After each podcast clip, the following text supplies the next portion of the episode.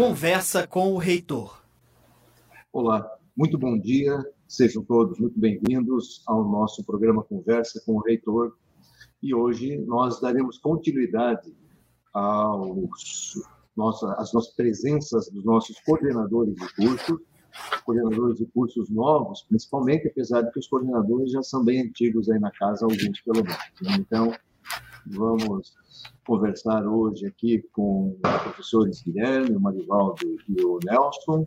Bom dia, Marcele. Bom dia, Bárbara também, pela organização do nosso programa nos bastidores. Muito bem. Então, vou pedir que vocês se apresentem, dando um bom dia aí para as pessoas e falem um pouco sobre vocês. Não temos uma ordem aqui, eu acho que vamos pela antiguidade aqui. Acho que o Guilherme é mais antigo na casa, né, Guilherme?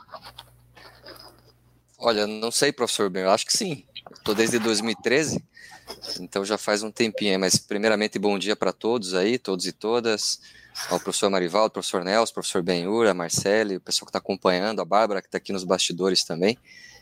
É, eu estou desde 2013 e quando assumi aqui o disciplinas no curso de jornalismo, publicidade do extinto produção multimídia, produção editorial multimídia. E de lá para cá a gente vem atuando aqui na área de comunicação principalmente, mas acabei de aula em alguns outros cursos também. E mais recentemente, em 2021, é, eu apresentei uma proposta para o professor Elton de, de curso novo, né, que é o curso de comunicação institucional. A proposta foi bem aceita pela instituição. De lá para cá a gente tem trabalhado para lançar esse curso. Mas falando um pouquinho de mim, eu sou formado em comunicação social, é, me formei também no mestrado e doutorado na área de sociologia, fiz o pós-doc em jornalismo em 2020, 2019, é, terminei o pós-doc e fiz uma especialização também em comunicação, cultura e arte. E essa área de comunicação institucional é uma área que eu atuei bastante também, assessoria de prefeituras, assessoria de candidatos, assessoria política, assessoria de sindicatos, foram áreas que eu atuei bastante. Então, para mim é uma área bem familiar. Eu acho que é uma área interessante e, sobretudo, para quem pretende atuar em organizações pensando na área de comunicação. Então, enfim, temos trabalhado aí para é, é, lançar esse curso, né? Para é, trabalhar com esse curso, garantindo bastante qualidade para os nossos alunos. Tenho certeza que o pessoal vai gostar. Muito bem. Sei que tua trajetória é mais longa, né, do que esse pequeno resumo aí que você colocou. Você está com a gente há bastante tempo, assumiu a coordenação do, do, jornalismo também. Já faz quantos anos isso, Guilherme? Jornalismo assumi em 2015. 15, então, né? a Nívia Bona, que era minha chefe na época, né, aí me passou o bastão em 2015 e de lá para cá tenho coordenado o curso de jornalismo também então, enfim. Plantou o curso à distância também, né? Que foi um grande desafio. Exatamente. Foi um, um, grande desafio, né? Porque o curso de jornalismo da Uninter foi o primeiro curso de jornalismo EAD do Brasil. Então, a gente teve que quebrar vários paradigmas ali, é, muitos preconceitos também, inclusive, né? Por parte da academia. E, e tá aí, né? Eu, eu diria que hoje nós somos o melhor curso, um dos melhores ou o melhor curso de jornalismo do Brasil EAD sem dúvida nenhuma, pelos relatos que a gente tem, pelas, pelos comentários que vêm dos nossos alunos, que vêm de outras instituições também. E logo, logo a gente vai ter uh, uma, uma, chancela sobre isso, porque nós estamos passando por um processo de reconhecimento de curso uhum. é, de jornalismo. Então, nós vamos obter aí o conceito do MEC, logo, logo nós vamos saber qual é a nossa, nossa avaliação externa também. Muito premiado o curso, né? trabalhos dos nossos alunos recebendo muitos prêmios aí nas diversas atividades que ele desenvolve. Né? É, justamente. A gente tem o prêmio Spocon, né, que é um prêmio, é um prêmio nacional, uma premiação nacional, outros prêmios também que são concedidos aqui à área de comunicação. E todo ano os nossos alunos ganham prêmios, né? Eu acho que essa é um, esse é um, um belo, uma bela prova, uma, be, uma, bela evidência da qualidade, mas principalmente, né, professor, é, a, é o ingresso dos nossos alunos no mercado de trabalho. São vários alunos que têm entrado, de fato, é, nas agências de publicidade, para quem faz publicidade, enfim, é, e é, redações jornalísticas, assessorias de imprensa. Isso para nós é o que nos dá muito orgulho, assim, de saber que a gente está fazendo um bom trabalho e que os alunos têm correspondido à altura. E todo esse trabalho certamente é, terá uma influência muito forte no curso de comunicação, né, pela qualidade que vocês têm já nas áreas específicas do jornalismo que tem essa esse matiz, né, esse, esse viés da comunicação empresarial. Sem dúvida, né? Até porque a gente já tem temos hoje já um, um, um leque grande de cursos de comunicação na, na instituição, né? É jornalismo, publicidade, marketing, marketing digital, gestão de mídias sociais e agora comunicação institucional. São seis cursos de comunicação que já mostram essa vocação da instituição também com a área da comunicação. Lembrando que jornalismo e publicidade são lá de 2000, 2007 então são cursos aí com 12 anos já de existência, não são cursos novos, né? A gente já tem trabalhado há muito tempo já, pensando projetos, pensando atividades, e o corpo docente que vai atuar no curso de comunicação institucional, parte dos professores são de jornalismo, são de publicidade também, são professores, mestres, doutores, muito qualificados, né, com experiência no mercado de trabalho. Então, tudo isso a gente traz também para o curso de comunicação institucional e tenho certeza que que, vai, que a gente vai corresponder, que vai ser um. Legal. O pessoal vai gostar bastante do curso aí. Muito bem, falaremos mais do curso daqui a pouquinho. Vamos fazer a rodada aqui. Vamos conversar com o professor Nelson, Nelson Galvão. Ok. Bom dia, professor Benhur, Guilherme, Marivaldo, a Marcele, a Bárbara, aí por, por trás das câmaras, né, Bárbara? É uma satisfação muito grande estar aqui e poder falar um pouquinho do, do novo curso de Tecnologia em Gestão da Qualidade. É, eu estou na Uninter desde mil, 2014, um pouquinho depois do Guilherme, desde 2014, mas estou atuando com formação profissional desde 1980. Eu acho que alguns de vocês não tinham nem nascido. Trabalhei 23 anos numa entidade do Sistema S aqui no Paraná, fui professor, coordenador de curso, gerente de unidade, então formação técnica, formação técnica nível médio. Aí, em 2005, vindo a Curitiba, ingressei numa instituição de ensino superior, numa faculdade, permaneci lá até 2016. 2014 entrei na Uninter, paralelo a essa instituição até 2016. Aí, com 40 horas de Uninter, eu me desliguei da outra instituição. Na Uninter, é, desde 2017, eu venho coordenando o curso de Tecnologia em Gestão da Produção Industrial. Mais recentemente, também a partir de 2000, comecei a coordenar um curso inovador, que é o curso da mecatrônica automotiva, primeiro no Brasil a nível superior, né, para formar mecânicos e eletroeletrônicos automotivos. E agora o novo desafio, que é a gestão da tecnologia e gestão da qualidade. É um desafio porque é uma instituição nova, um curso novo, um curso remodelado, porque eu coordenei gestão da qualidade durante seis anos também numa outra instituição, coordenei esse curso numa outra instituição. E foi excelente, porque lá a gente aprende o que tem de bom para poder trazer para cá e aprende também tudo aquilo que não deu certo lá para a gente poder corrigir a partir de agora aqui na Uninter. É um curso que tem uma demanda bastante significativa, né? O professor Tom foi o, o idealizador aí da, da ideia de criar o curso e, e tanta demanda é alta que nós estamos aí na primeira turma já com 420 matrículas iniciais, o que é, é bastante uh, favorável, né? Bastante bom, 420 matrículas para iniciar um curso novo acreditamos que à medida que isso seja mais divulgado e haja um, aí um tempo maior para que o pessoal conheça que a Uninter está ofertando esse curso, possamos ter aí um, um curso bastante de bastante matrículas, de muitas matrículas da Uninter. Beleza, muito bem. Nelson. Uh, e agora, o professor Marivaldo, por favor, fique à vontade. Então, bom dia, professor Benhur, obrigado pelo convite, professor Nelson, professor Guilherme, né, Bárbara, Marciele, e bom dia a todos os nossos espectadores, ouvintes. É uma satisfação, então, poder estar aqui para falar do curso de Medicina Veterinária. É, eu não tenho tanta expertise aí e tempo de casa como os outros professores que me antecederam. É, estou desde setembro do ano passado aqui na instituição, Uh, porém, sou médico veterinário, né, formado desde 2013. Uh, ah, também possuo especialização, minha especialidade, digamos assim, na área clínica da, da medicina veterinária, na parte de sanidade animal, é trabalhar com cavalos, né? Então, trabalho com equinos. Sou, por dizer, um dentista de cavalos, né? Então, minha especialização, dentro da especialização, é odontologia equina. E área bem diferente aqui, né, dos outros cursos apresentados, né, voltado mais para agrárias, mais para saúde, muito mais, é, mas também tem um pé na educação, né, foi sempre um, um desejo meu entender como como se daria né, o melhor processo de ensino e aprendizagem dentro da medicina veterinária. Haja vista que os nossos professores eles eram todos médicos veterinários e não é, com o tino didático-pedagógico muitas vezes. E, e, isso me despertou curiosidade e eu fui então buscar algumas soluções na área da educação. Fiz uma pós-graduação em docência no ensino superior, depois fiz um mestrado em gestão do conhecimento nas organizações com a linha da educação. É, e atualmente, voltando o doutorado aqui para a parte de medicina veterinária, estou em doutoramento na área de biociência animal.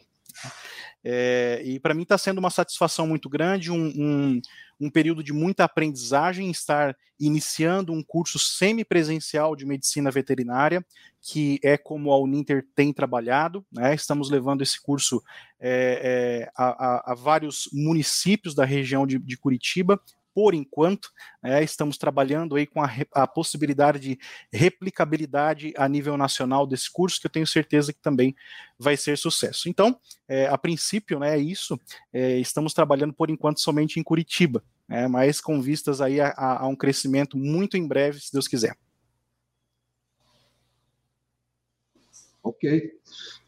É, de fato, é, a, a nossa instituição ela tem é, diversas características em termos de oferta de cursos, diversas metodologias. Né? É importante ressaltar isso. Modalidades, na verdade, existem só duas, né? existem é, a modalidade presencial e a modalidade à distância.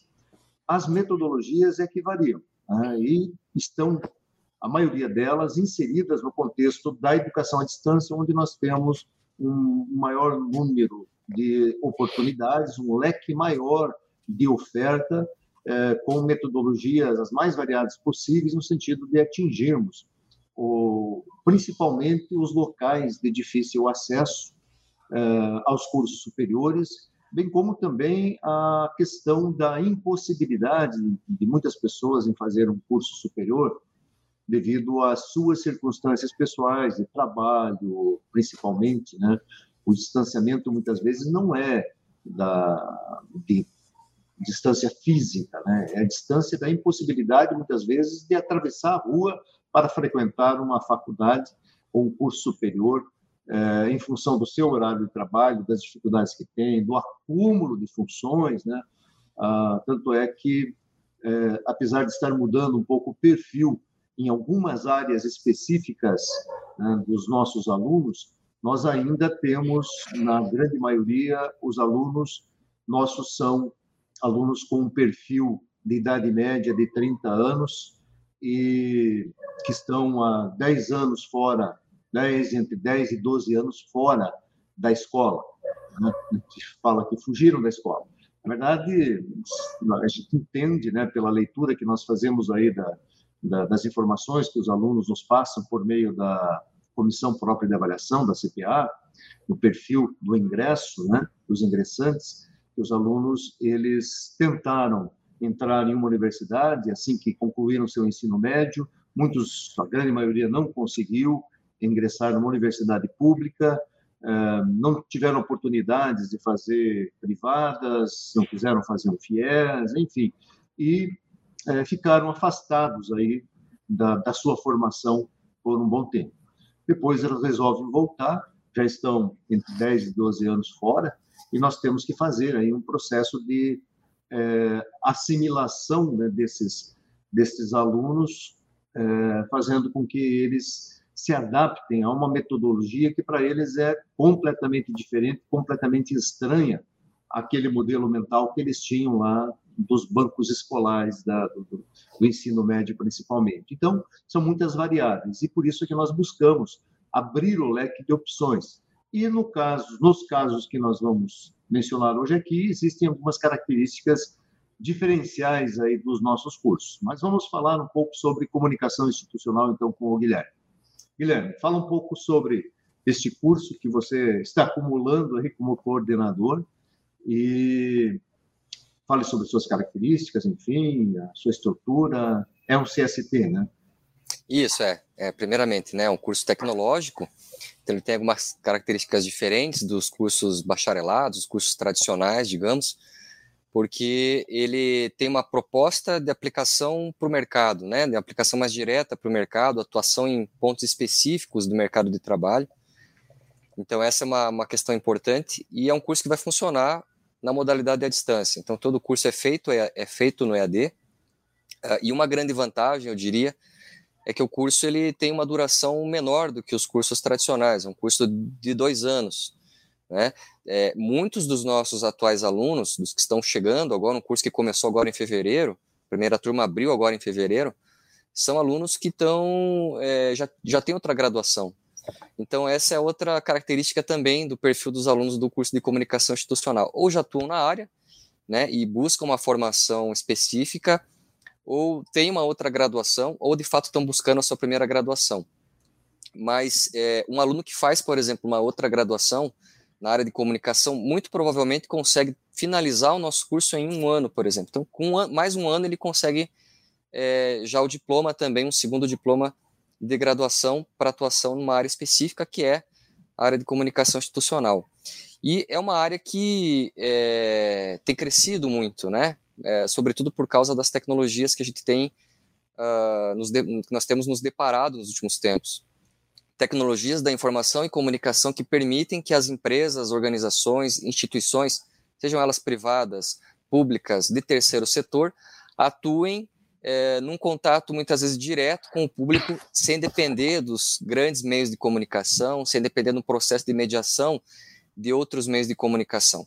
Isso, obviamente, traz vantagens e traz desvantagens, porque é, ao mesmo tempo em que você tem um acesso maior ao público e as informações que você pode publicar numa rede social, num site, enfim, numa plataforma, é, chegam a muitas pessoas ao mesmo tempo, você pode estar divulgando boas notícias, boas ações, mas você também fica mais sujeito a essa, esse policiamento, né, essa vigilância do público. E aí qualquer erro, qualquer informação mal construída, uma comunicação mal feita, pode gerar crises, o que a gente chama de crise de imagem, né, que vai exigir uma gestão de crise vai exigir uma ação da organização para poder conter muitas vezes uma imagem que ficou negativa para a sociedade, para a opinião pública.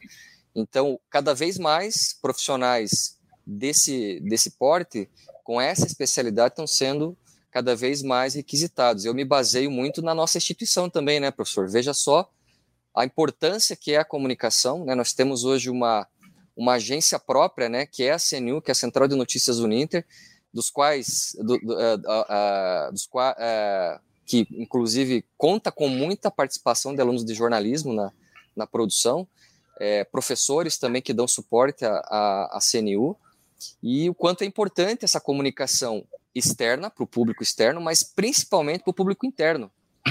É, a comunicação institucional vai atuar exatamente nesse aspecto, né, da comunicação interna, de como a gente se relaciona internamente com os colaboradores, com os colegas, Quer dizer, e tudo é comunicação.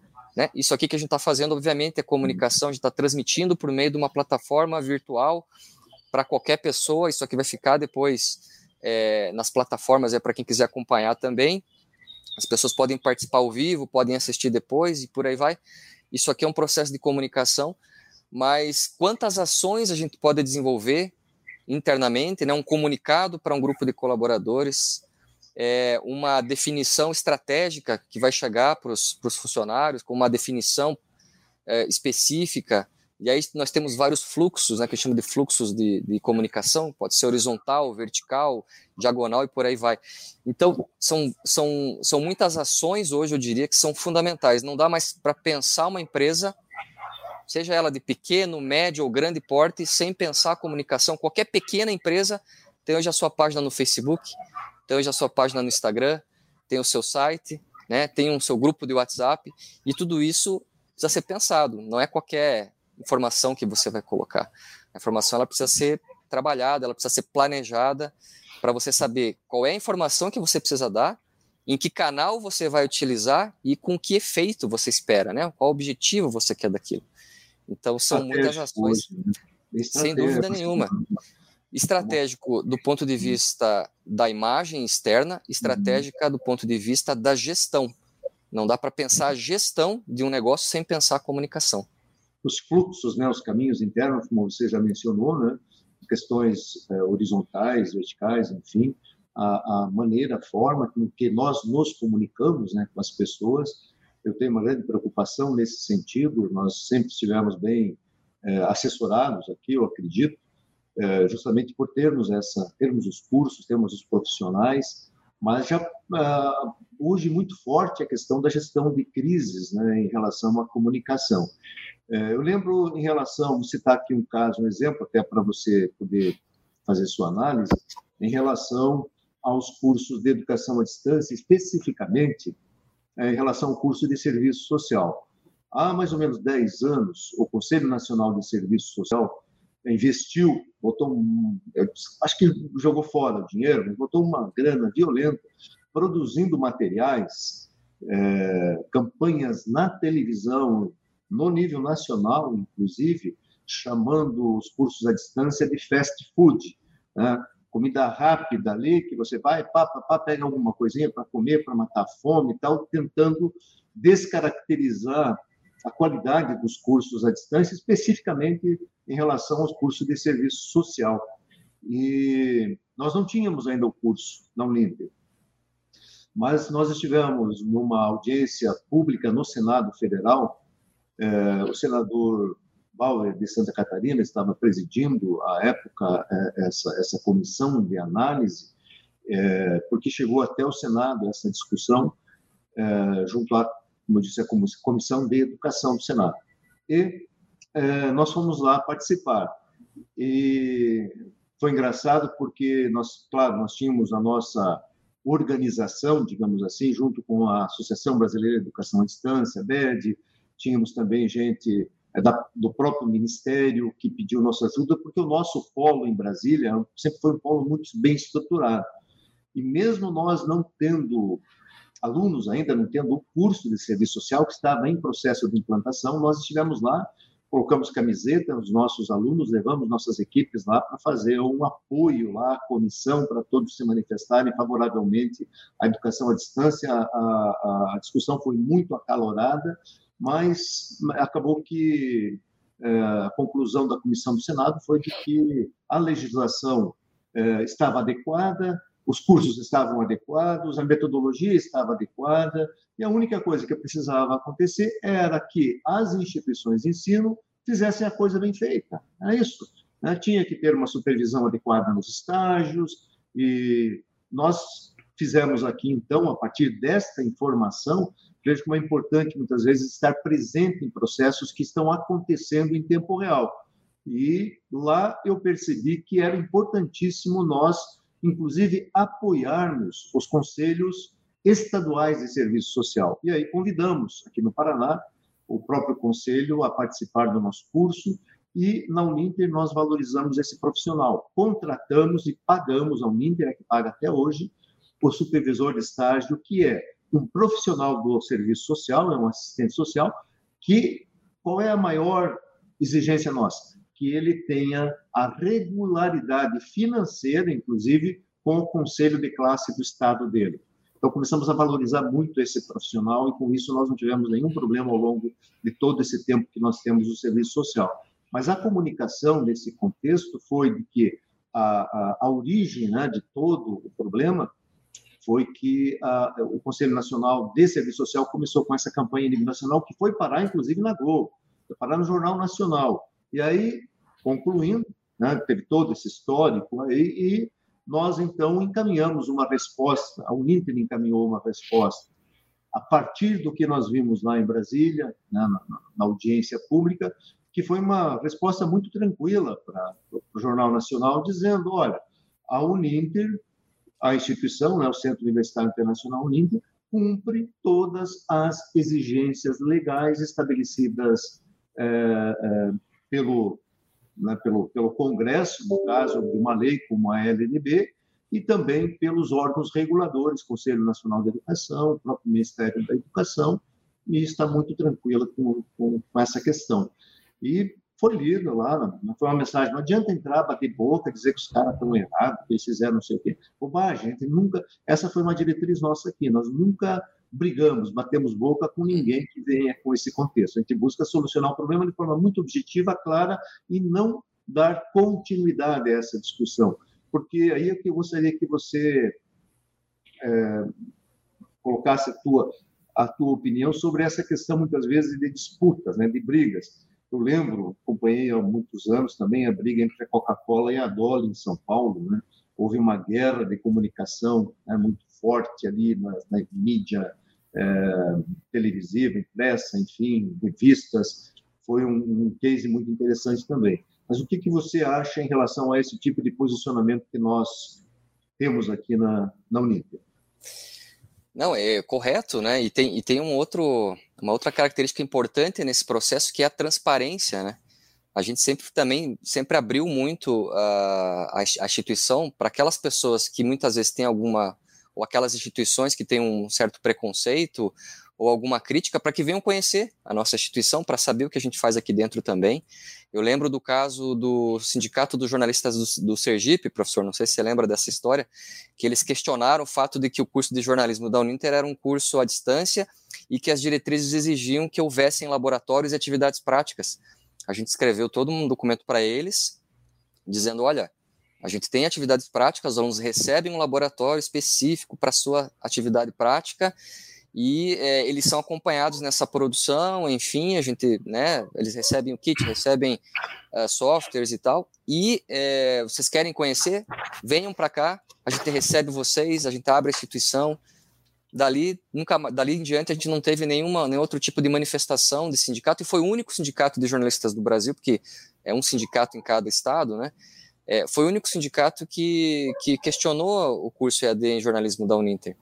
Então, eu acho que muito desse preconceito a gente tem derrubado nessa estratégia comunicacional de explicar o que a gente faz e de ser muito transparente no que a gente está fazendo e demonstrando a qualidade dos cursos, né, por meio de premiações, reconhecimentos, é, é, avaliações internas e externas, né, a gente sempre, os dados da CPA estão aí para quem quiser acompanhar, para quem quiser conferir o resultado dos cursos, então acho que isso tudo é, isso tudo, claro, é uma estratégia de gestão, mas está diretamente relacionada à comunicação, porque você precisa mostrar isso, você precisa falar sobre isso internamente e externamente. E eu acho que uma evidência muito forte de que a nossa comunicação interna funciona, né, e é um atestado aí de qualidade do, do curso de comunicação institucional, porque a gente vai trazer está trazendo isso para dentro do curso, é o prêmio que a gente recebeu no passado, Great Place to Work, que demonstra que os, que os funcionários reconhecem a instituição como uma instituição boa de se trabalhar. Por que, que eu estou falando isso? Porque não basta, professor, a gente fazer boas ações com os colaboradores, não basta a gente ter boas políticas internas para os funcionários, para as pessoas que atuam. A gente precisa mostrar isso, a gente precisa falar disso, porque às vezes as pessoas não percebem né, as vantagens, os benefícios, aquilo que a instituição está oferecendo. E o fato das pessoas reconhecerem que há de fato, que a instituição de fato é uma instituição boa de se trabalhar, uma das melhores instituições do Brasil para se trabalhar, é resultado também desse processo de comunicação que nós temos investido muito, né, professor, nesses últimos tempos, né? Com a CNU, com, a, com o marketing, com as equipes internas que trabalham é, nos setores diferentes, entendendo que a comunicação é fundamental, porque a comunicação não pode estar restrita a um departamento, é um departamento que pensa, planeja e, e, e executa, claro, mas é, essa estratégia, esse planejamento, ele precisa estar enraizado na instituição, né? Os gestores, os funcionários, os colaboradores, todo mundo precisa, é, os professores, enfim, precisa ter muito internalizado essa política para entender que a comunicação de fato é importante. E um, uma prova disso, né? É essa ação que aconteceu em serviço social, é essa ação que aconteceu também com o curso de jornalismo lá e o sindicato dos, dos jornalistas do Sergipe, é o Great Place to Work, é, enfim, outras várias é, é, ações que a gente poderia listar aqui, mas que demonstram essa essa nossa sensibilidade, a nossa compreensão na importância da comunicação interna. É, e entender também as realidades, né, as diversas realidades locais que existem nesse nosso país, né, dependendo da, do, da forma de comunicação né, que nós levamos para cada região, inclusive, é claro, existe uma, uma mensagem né, institucional, mas muitas vezes nós temos que esclarecer alguns aspectos dependendo da, da região. Legal, Guilherme, obrigado por enquanto. Vamos conversar um pouco agora com o Nelson sobre o seu curso de qualidade, gestão okay. da qualidade. É um CST também, né, Nelson? É um CST também. Só antes de falar em qualidade, só complementando isso que o Guilherme colocou, eu gostaria só de colocar uma situação. O professor Benhur vai lembrar bem, em 2009, pela primeira vez, nós recebemos um indeferimento do CREA Paraná em relação ao curso de Tecnologia em Gestão da Produção Industrial. 2017, recebemos um novo indeferimento. Sempre o questionamento de que curso a nível de educação à distância não tinha o mesmo padrão de qualidade dos cursos presenciais. A partir daí, começou a, eh, comecei a trabalhar um pouquinho mais com o CONFEA, que é a Confederação dos CREAS, mostrando. E eu acho que o argumento principal para eles virem solicitar ao Paraná que fizesse o credenciamento foi de que uma instituição com 400 mil, mais de 400 mil alunos, um curso com um pouco mais de 5 mil alunos, e isso se repetindo semestre a semestre, não pode ser ruim. Verdade. Desde 2005 acontecendo dessa forma, sempre com quase 3, 4 mil matrículas ano, não pode ser ruim. Se o mercado está nos procurando, é porque o mercado está aceitando isso como um diferencial e de boa qualidade. Esse foi o argumento principal perante o Confea, que logo depois, né, também em função de, de, de, uma reclamação de alunos lá no Confea diretamente, eles acabaram solicitando ao CREA Paraná que fizesse o credenciamento. Né? Então, esse argumento de que quem tem 400 mil alunos, né, é, e continua sendo procurado por esses alunos, um nível de reclamação baixíssimo, né, em instituições como o Reclame.com, que a gente vive ganhando os prêmios, né, é, todo ano lá. Não pode ser uma instituição ou a modalidade educação à distância não pode ser ruim, né? Sinal que o mercado está reconhecendo isso. Então, as mudanças elas acabam vindo naturalmente em função do que o mercado pressiona, né? As instituições acabam aceitando melhor a educação à distância em função do que o mercado aceitou e pressiona essas instituições a aceitarem também.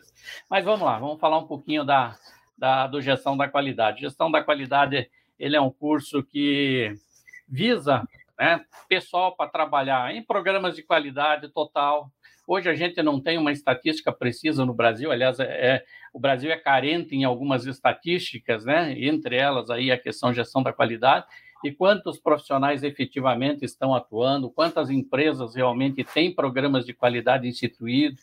A gente sabe muito hoje das que têm ISO 9000, né? porque a ISO 9000, a instituição é, ISO lá de, com sede em Genebra, tem essa estatística e anualmente, no mês de novembro, ele emite um relatório baseado no último relatório emitido pela, pela ISO, que foi 2019, depois não foi emitido os últimos em função da pandemia, o Brasil hoje é o décimo país do mundo em maior é, quantidade de empresas certificadas pela ISO 9000. Então, com isso, a gente estabelece mais ou menos como parâmetro que nós estejamos entre os dez primeiros países do mundo a trabalhar hoje em nossas empresas as questões de qualidade. E a, a, demanda de profissionais de qualidade para essas empresas é significativa, é bastante grande. Principalmente partindo do pressuposto que hoje as empresas que trabalharem em implantação de ISO 9000, fundamentalmente é o setor industrial. As empresas de serviço muito pouco atuaram, muito pouco têm feito na, nas, na implantação de sistemas de qualidade baseado principalmente nos sistemas da ISO 9000 e outras instituições comerciais também muito pouco têm feito. Eu tenho sempre colocado aos nossos alunos e candidatos, né, aos candidatos, que é, a partir de agora, com a própria competição cada vez mais acirrada no setor de prestador, de serviço, no setor de comércio, principalmente no e-commerce, pós-pandemia, né, onde grandes empresas começaram a surgir e cada vez mais competindo pela logística, pela qualidade, elas vão ter que apresentar características e diferenciais de qualidade para esse mercado. É, é muito possível que os próximos anos sejam anos dedicados muito à implantação de sistemas de qualidade nas empresas prestadoras de serviço e empresas comerciais. Então, há, um vast, há uma vasta demanda, há uma participação aí de mercado enorme que pode se abrir nos próximos anos para os profissionais de tecnologia em gestão da qualidade. Né? O próprio setor industrial ainda é, tem é, dificuldades né, de profissionais nessa área. Né? Então, não é. Não, são 17 mil aproximadamente indústrias, considerando só aquelas certificadas pela ISO 9000, e 17 mil empresas que demandam profissionais para a gestão da qualidade. Então, o mercado é um mercado muito significativo, né? considerando que é, indústria, comércio e prestadora de serviço, e agora a agroindústria, o setor agroindustrial, né? cada vez mais também demandam por esses profissionais. É, o, em função disso, nós já criamos no curso um diferencial em relação aos nossos concorrentes. A última UTA do curso, o aluno ele pode direcionar as disciplinas em disciplinas eletivas, ele pode direcionar o curso para o setor industrial, se essa for a vontade dele, ou ele pode direcionar para o setor de serviços. Né? Então, sempre nós vamos ter é, disciplinas mais direcionadas à indústria e disciplinas mais direcionadas ao setor de serviços. Então, a última OTE é aquela OTE meio que ele já vai se direcionando a um desses setores é, econômicos. Né? Então, tem lá qualidade de produto, em contrapartida eletiva qualidade de serviço, custo de produção industrial em contrapartida custo de serviços. Né? Então, ele pode é, definir se ele quer ir mais para o setor de serviço, mais para o setor industrial. Esse é um diferencial que só a Uninter vai ter no mercado. Né? Esse é um diferencial do nosso curso de tecnologia e gestão da qualidade, né? porque os outros cursos eles são formatados, não tem muita flexibilidade de escolha por parte dos alunos, né? Se ele pode se fo focar mais para a indústria ou mais para serviço. A gente na Uninter está dando essa a, a possibilidade, essa flexibilidade do aluno escolher. São as quatro últimas disciplinas, então. As né? quatro últimas disciplinas, elas são eletivas. São quatro bem específicas do setor industrial ou quatro bem específicas do setor de serviço. Então, ele faz essa opção. É, é interessante porque só nós estamos com essa possibilidade de curso no mercado. Esse vai ser o nosso diferencial de mercado e é isso que eu já tenho batido muito nas divulgações, porque se há um mercado para o setor de serviço em crescimento e que poderá se expandir muito nos próximos anos, nós temos que ter um, uma possibilidade de alunos que queiram esse mercado já saírem preparados para esse mercado. Uma outra característica do curso, o curso tem dois anos de duração, é a nível tecnológico, né? tem um tempo máximo aí de integralização de, de quatro anos, funciona exatamente semelhante a todos os outros cursos de tecnologia que a Uninter tem, curta duração, cursos mais rápidos para atender mais rapidamente as demandas de mercado, tudo aquilo que a gente já conhece dos cursos de tecnologia. É, uma outra característica também que nós colocamos, estamos colocando no curso, é a, a exigência do catálogo nacional de cursos tecnológicos de que nós tenhamos alguns laboratórios.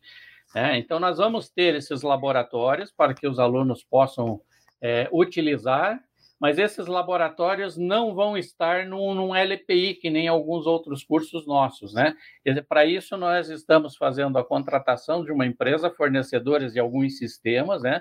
É, vamos ter lá o sistema de não conformidade, sistema de risco, sistema de indicadores de desempenho, sistema de qualificação de fornecedores, sistema de auditoria, são cinco sistemas que nós estamos adquirindo, é uma locação que a gente faz, esses sistemas vão estar em nuvem, e o aluno vai acessar esses sistemas para poder fazer toda a simulação dos processos, né, que correm para um programa de qualidade total, para um sistema de qualidade baseado nas normas da série ISO 9000, ele vai poder fazer toda a simulação. E esse sistema é o principal, é o mais usado hoje no Brasil pelas nossas empresas. Então, ele já vai estar durante o curso tendo a possibilidade de trabalhar com softwares é, exatamente iguais o que a maioria das nossas indústrias que tem a ISO 9000 implantada utilizam. Então, ele não vai ter muita dificuldade de adaptação ao sair do curso para vir a trabalhar na profissão dele lá, lá fora, porque ele vai utilizar esses sistemas que mais de 16 mil empresas no Brasil já vêm utilizando.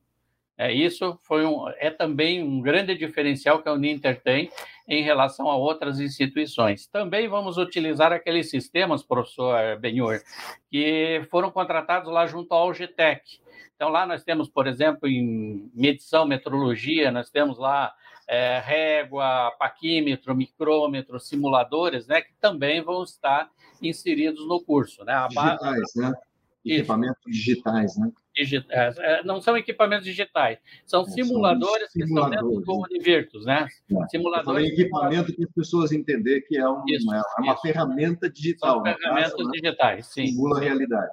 Exatamente. E de, grande, de grande qualidade, grande precisão, né? É bom, Exatamente. ele vai conseguir simular, ele não vai precisar ter um paquímetro, um micrômetro, um relógio comparador, né? É, ele vai poder fazer a simulação dentro do próprio computador dele de toda a aula prática. Isso é possível de fazer através desses simuladores. Então, com isso, a gente cobre todas aquelas exigências do MEC em relação aos laboratórios, né? E de uma forma extremamente bem feita pelo, pelo fato de já estarmos utilizando os sistemas é, que a, própria, a grande maioria das nossas indústrias tem utilizado. Né? Ele não vai ter choque ao ir para o mercado de trabalho, porque ele já vai estar sabendo utilizar sistemas que a grande maioria das nossas empresas utilizam. Ah, que mais? É importante também colocar que nós damos uma ênfase muito forte no curso hoje. O curso, a qualidade, durante muitos anos, foi vista como algo separado de todo o restante do processo da indústria, né? É, a, a, a, qualidade era uma coisa, a produtividade era outra. A produção tinha que fazer a produtividade, mas desatrelada da qualidade. Hoje a empresa está atrelando essas duas coisas e nós vamos atrelar isso cada vez mais dentro do nosso curso, né? A produtividade, você só consegue melhorar a produtividade pela melhoria de processos e de produção, mas consegue-se também melhorar a produtividade pela melhoria da qualidade menor quantidade de refugo, menor é, quantidade de produtos com defeito na mão do cliente, tudo isso aí é melhoria de produtividade. Né? Então, trazer a qualidade para a melhoria de produtividade é o que a gente pretende fazer com esse curso de tecnologia em gestão da qualidade na Uninter. Mesma coisa em relação à competitividade. Né? Sempre, tá, sempre as coisas da empresa estavam desatreladas. Qualidade era uma área, competitividade, área comercial lá era outra. Né? Nós estamos tentando atrelar isso cada vez mais, porque sente-se que essa, essa mudança de comportamento está acontecendo também lá na indústria. E a qualidade como ferramenta de marketing. Né? No início da ISO, o professor Benhur deve lembrar bem, é que muita gente falava assim: ah, isso aí é só para marketing, isso aí é só para fazer propaganda. Essa fase já passou, né? Quem está com qualidade hoje é porque sabe que dos benefícios que os, eh, os programas de qualidade têm né, dentro da empresa e atrelar a qualidade juntamente com os setores de marketing também é importante. É, não é só qualidade não é só marketing, mas ela deve ser atrelada ao setor de marketing, porque ela é uma ferramenta de marketing para empresas que têm um bom sistema de gestão da qualidade. Eu acho que, em linhas gerais, seria isso aí, professor. Não, muito bem. Já vendeu bem o curso aí, Nelson. Já fez a tua comunicação aí. Esperamos. Ah, caso eu lembre de alguma coisa, nós fazemos uma rodada rápida final aí para rever. Inclusive, tem já na agulha aqui um vídeo do, do Guilherme do curso de, né, de comunicação. Vamos falar agora sobre o curso de medicina veterinária com o Marivaldo. Positivo, professor. Curso de medicina veterinária, né? Então, a Uninter é, inovando em, em, em termos, né? Trazendo aí, então a modalidade semipresencial, né? Um curso ofertado é, modalidade AD, porém com metodologia semipresencial. E é, puxando já também do assunto já comentado pelos outros colegas professores em relação a possíveis resistências, né, é, e também dúvidas, né, muitos alunos em dúvida, muitos candidatos em dúvida em relação a um curso semipresencial de medicina veterinária, né?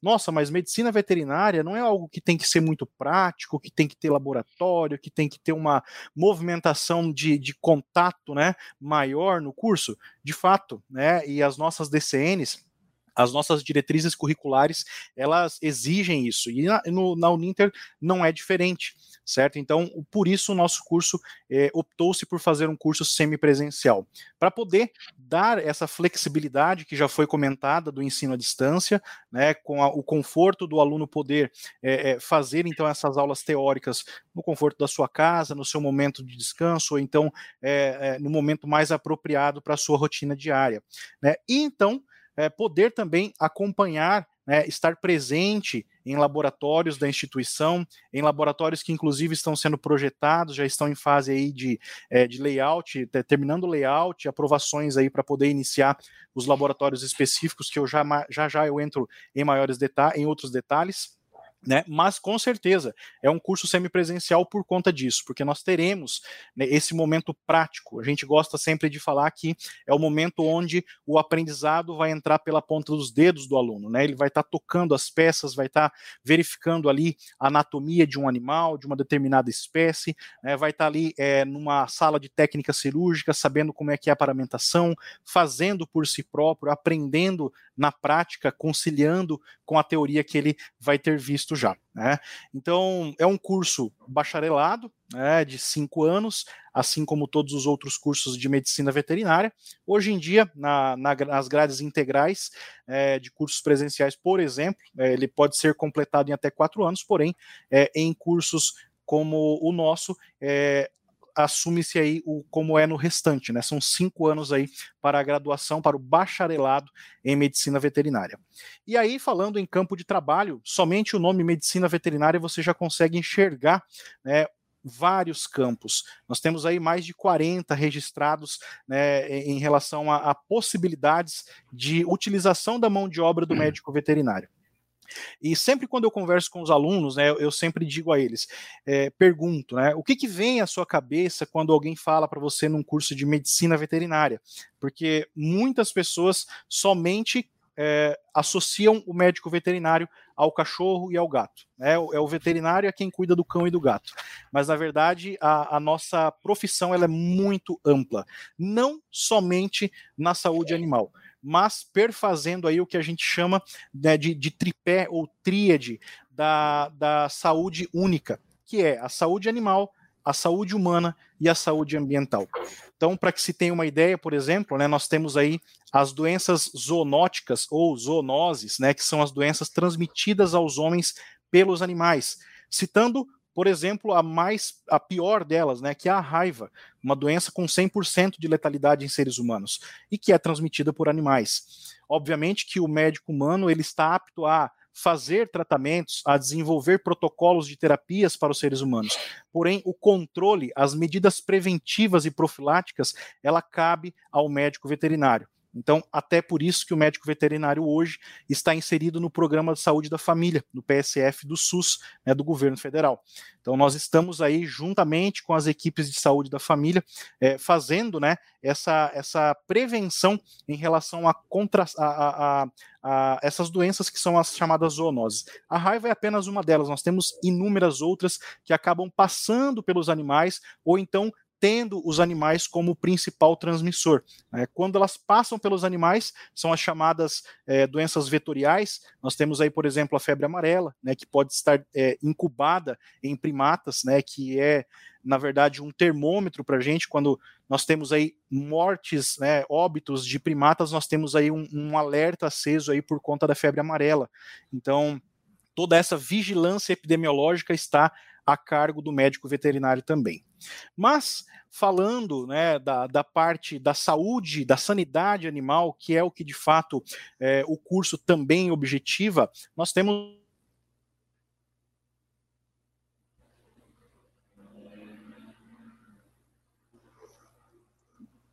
Ops. Aí, eu. Aí. Nós já fizemos uma campanha aqui na Uninter, a culpa não é do macaco, fizemos até camisetas, acho que foi o Bertec que organizou. Nós andávamos aqui, tiramos fotos, inclusive, né? começaram a, matar aí os primatas, aí os macacos aí nas florestas. E nós fizemos uma campanha bem bem forte nessa questão aí da, da culpa não ser né, do, do, macaco ele ser uma vítima também. Né? em relação a essa questão da, da transmissão né, da doença. E cito até um, teve um, foi um, foi um fato assim, é, nós fizemos a campanha, eu mesmo tirei fotos aqui para divulgar, etc. E lá na minha casa, uma árvore fora da na rua, né, eu recebi uma visita de um bugio, um bugio, dentro de Curitiba. Eu acho que ele foi agradecer lá. Esteve na, na, na, até tirei foto dele na época, né? E Curitiba tem dessas coisas, né? Mas vamos lá. Continua, Marinaldo. Opa, desculpa, um pico de energia aqui acabou caindo. Infelizmente estamos à mercê. pois bem, falava então né, da, da, parte de sanidade animal, que de fato é um dos objetivos principais da formação no, do egresso de medicina veterinária da Uninter. E aí nós temos N espécies. Né, nós temos tanto a parte de pequenos animais, movimentando o mercado pet de cães e gatos, né, que hoje é, sem dúvida, a, a, fatia maior aí que absorve né, o recém-formado em medicina veterinária. Então, o atendimento clínico, o atendimento cirúrgico, também hoje em alta, muita alta, a nutrição animal. Né? Então, hoje nós temos aí uma área específica que é o nutricionista animal, né, fazendo formulações especificamente aí para aqueles animais que podem desenvolver, por exemplo, diabetes, problemas cardíacos. Então, nós temos aí os nutricionistas, assim como na área de medicina humana, também na medicina veterinária, é, abordando né, esse, esse nicho de mercado. É, pulando para a parte de animais de grande porte, que é também a, a área da minha formação, Aí nós temos né, a parte de produção animal. Dados da, da FAO, da, que é um braço da ONU, né, a Organização é, para Agricultura e Alimentação Mundial, é, nos dizem aí que até 2050 será de 10 bilhões né, a população mundial. E esse povo todo precisa se alimentar. É, além e apesar de existirem as fontes proteicas vegetais e de ter crescido muito o veganismo, o vegetarianismo, é, nós temos aí as principais proteínas sendo consumidas dos animais. Né? Então, mundialmente, a proteína mais consumida é a suína, né, com 54, 55% de consumo. Uh, depois vem a de aves, né? Então a, a, proteína do frango, aí com 33%, e o restante, né, a nível mundial falando, né? A, e o restante é de carne bovina. Então esse é o ranking, né? Primeiro suínos, depois aves, depois bovinos. Porque não sei se é do conhecimento de todos, mas lá fora, no, na Europa principalmente, né? Nosso principal exportador de, de proteína animal, o quilo da carne é um preço absurdo. Né? Então, lá eles comem muito mais suínos, peixes também, né? É a realidade deles lá mais do que a nossa. E, e isso é ao contrário aqui no Brasil. Aqui no Brasil, é, a carne mais consumida é a de frango, depois a, a de, de boi, né, a bovina, e depois então a de suínos. E aí, seguindo né, com outros consumos, no caso de peixes, né, não é acessível a todos ainda, devido a, a preço, também a períodos de produção, é, disponibilidade do produto, né, e ainda proteínas como a de ovinos, que é uma realidade nossa aqui da região sudoeste, né, somos, um, somos uma região polo de produção aí na, na carne ovina, só que é uma carne que não está no gosto ainda do, do cardápio né, do brasileiro. É, muita gente ainda tem um pouco de, é, de receio receio de, de, de, se alimentar aí com a carne de ovino, isso por conta muito aí de uma má experiência na primeira vez, né? Muito, muito, é, muito disso, né? O pessoal não tem muito costume. Bom, voltando para o curso. É, nós temos então, como já dito, as aulas práticas, elas já estão acontecendo, inclusive, agora no mês de, de março, teremos aulas práticas aí já no, no campus Divina, acontecendo para os alunos que já estão aí na, na primeira entrada do curso. É. E, como eu disse antes, nós temos aí já projeções, inclusive para esse final do ano, começo do próximo, de estarmos aí atuando já dentro da nossa clínica escola veterinária, né, que é um ambiente obrigatório, exigido pela DCN do curso e que a Uninter está cumprindo e vou dar um spoiler também aqui, vai ficar uma maravilha, né? Vai ficar muito bacana, né? Tanto a parte estrutural quanto equipamentos que já estão orçados, já estão aí em andamento, né? Com o setor financeiro para fazer a aquisição. Né? Então, vai ser também no, no campus Divina, nossa clínica escola veterinária, que é um espaço, é um laboratório específico do curso de veterinária voltado né, ao aprendizado específico. É lá onde o aluno vai estar, primeiramente, em contato com a profissão, fazendo, atuando, né, colocando a mão na massa, como a gente gosta de dizer, e também em contato com o público, que possivelmente aí vai ser o seu cliente, né? Então nós já temos já esse contato dos alunos fazendo esse meio, né? Tanto os atendimentos quanto aquela conversa com o cliente. Ô, Marinaldo, Oi, pois não. Eu quero me perguntar aqui onde é que vão ficar as vacas e os cavalos aqui no Divino. Eu disse, olha, isso não é comigo, você tem que perguntar para o coordenador do curso ainda. o professor estava brincando até com o professor Caveião e com o professor Berté de fazer lá na parte de cima, né? Colocar um pasto lá em cima e deixar as vacas lá, levar elas de helicóptero. Mas, é, brincadeiras à parte, nós também, né, bem lembrado pelo professor Benhur, nós temos já um convênio sendo firmado com uma propriedade rural na região metropolitana de Curitiba, onde né, a DCN nos permite que essa parte para grandes animais, tanto a parte de produção e patologias, seja sim conveniada. Então nós estamos aí é, em trâmites de é, negociando, né, namorando, como diz o outro, é, com, com proprietários de propriedades rurais próximas aqui à, à região central, para que fique cômodo também ao aluno participar dessas aulas práticas. Essa propriedade ela tem características, obviamente, ela tem que ter criações animais, né? Principalmente aí essas que eu citei, que servem aí para alimentação humana, que são os chamados animais de produção. Então, dando prioridade principalmente aí a, a bovinocultura, tanto de corte quanto de leite, né, animais para consumo quanto de produção de leite. Também aí a suinocultura, a nossa região que é forte em ovinocultura também, né? E ainda a produção de aves. Então a gente vai dar prioridade aí para uma propriedade que possa abarcar né, o maior número de criações animais possíveis para que de fato esse aprendizado ele fique diversificado. Né? Isso é, é interessante, é um ponto principal do curso. E falando do curso também, né? Ele é um curso conhecido por lá no último ano, no último semestre do curso, é, ser ofertado o nosso estágio obrigatório. Então, o nosso estágio obrigatório na medicina veterinária, ele é um pouco diferente de outros cursos. É um, um estágio obrigatório de 460 horas, dividido em duas partes, né? Uma parte interna, onde o aluno vai poder executar o seu estágio supervisionado, acompanhado do nosso tutor da disciplina, nos espaços da Uninter, ou seja, tanto na nossa clínica veterinária no centro, quanto no nosso espaço rural, né, na nossa unidade experimental ou fazendinha escola, como gostamos de chamar também, né?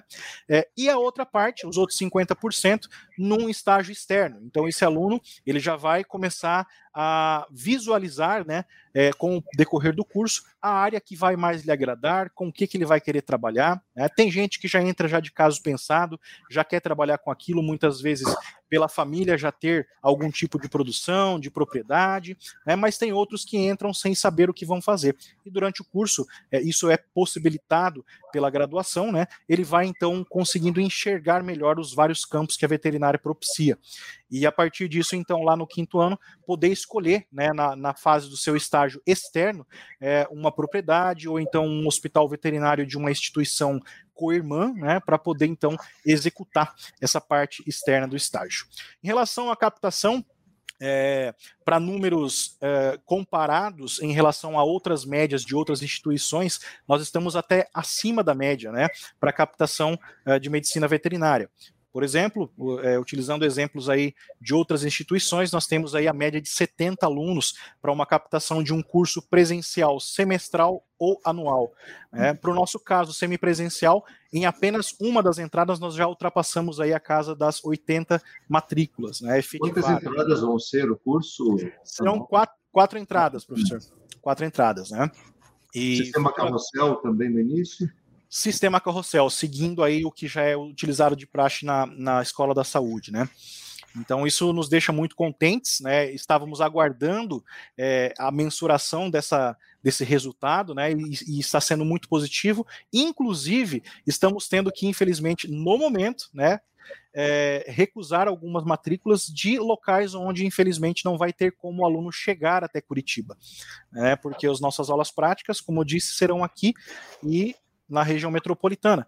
Porém, para pessoas que nos contataram, por exemplo, de BH, é, pessoas do Nordeste entraram em contato via e-mail, querendo saber do curso, porque viram é, divulgação né, nas redes sociais. É, infelizmente, por enquanto, ainda não está sendo ofertado, mas estamos trabalhando já na, na, na formatação de uma matriz que seja possível replicar também, né, professor, aos outros superpolos.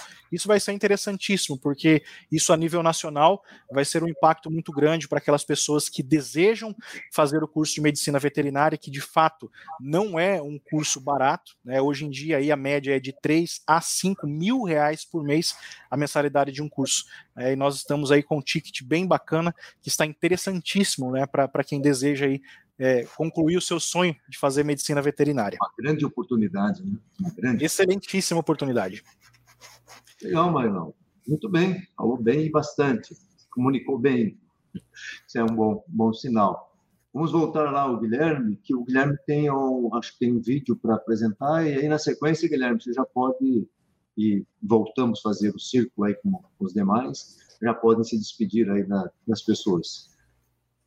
Muito bem, professor, só aqui o registrar a participação do professor Cláudio Hernandes, que colocou aqui nos comentários que uma grande parte dos problemas organizacionais tem relação com falhas na comunicação. Aproveitar para dar os parabéns para o professor Cláudio, porque é aniversário dele hoje, e já lembrar também exatamente o que ele está falando aqui. A gente tem um vídeo que foi produzido aí pelo pessoal, pela equipe da CNU, que fala dos problemas do, do da falha da comunicação ou da não comunicação, né? E a Bárbara está com o material no ponto, então, Bárbara, solta aí para o pessoal poder acompanhar o material de divulgação do curso de comunicação institucional.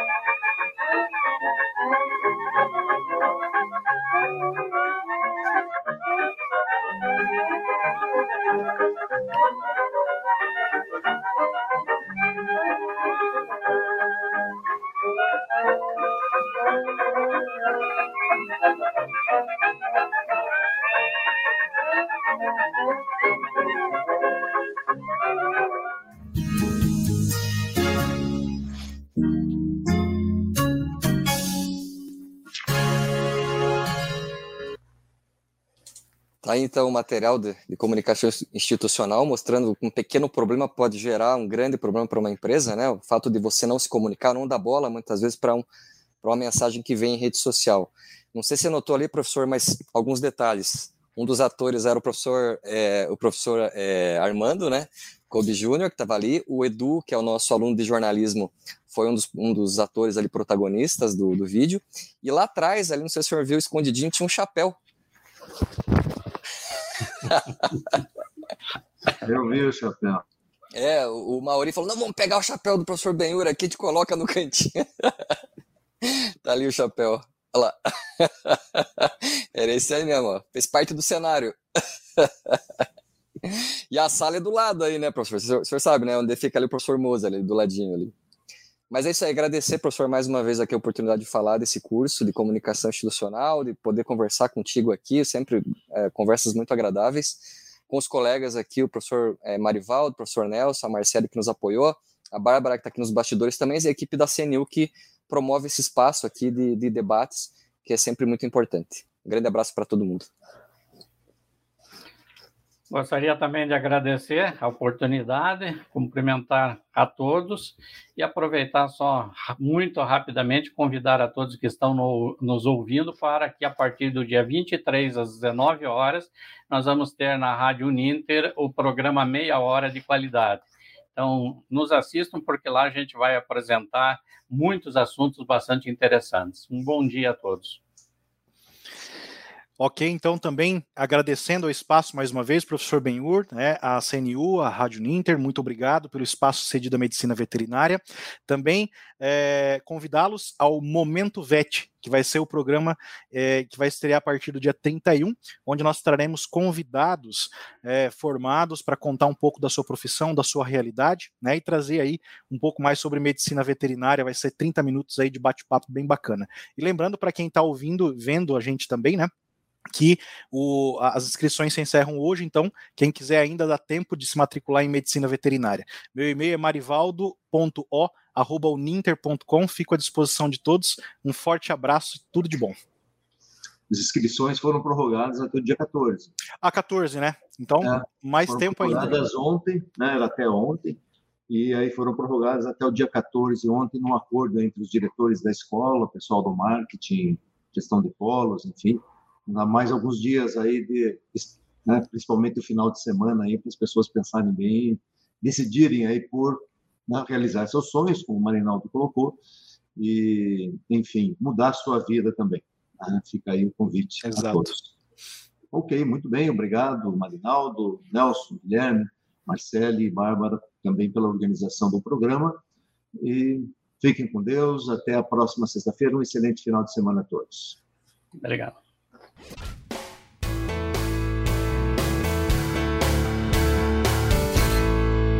Conversa com o reitor.